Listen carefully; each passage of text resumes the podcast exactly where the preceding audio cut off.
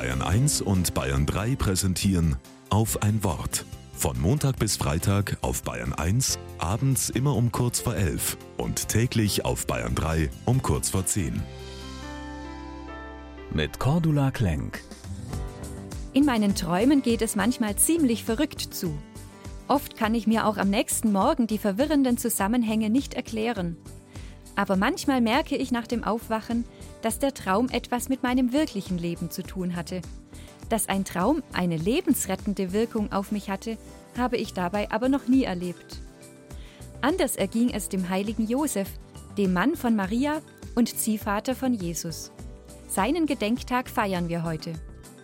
Josefs Träume retteten seinem kleinen Sohn das Leben.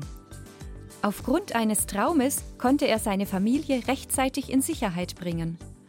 Und auch als eine schwierige Entscheidung anstand, vertraute Josef einem Traum, der sein Leben und auch das von Maria und Jesus nachhaltig beeinflusste.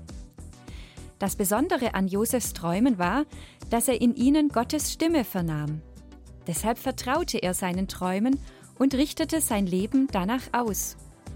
Für manche Fragen in meinem Leben würde ich mir ebenso klare Botschaften in meinen Träumen wünschen. Wie war es Josef möglich, Gottes Botschaft an ihn in seinen Träumen zu erkennen?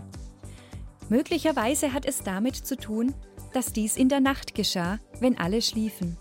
Dann wurde es still um ihn herum und es konnte auch still werden in ihm selbst. Vielleicht muss auch ich immer wieder so zur Ruhe kommen, damit ich die leise Stimme Gottes in meinem Herzen hören kann. Um Träumen auf die Spur zu kommen. Vielleicht auch den Träumen Gottes in die mein Leben verwoben ist.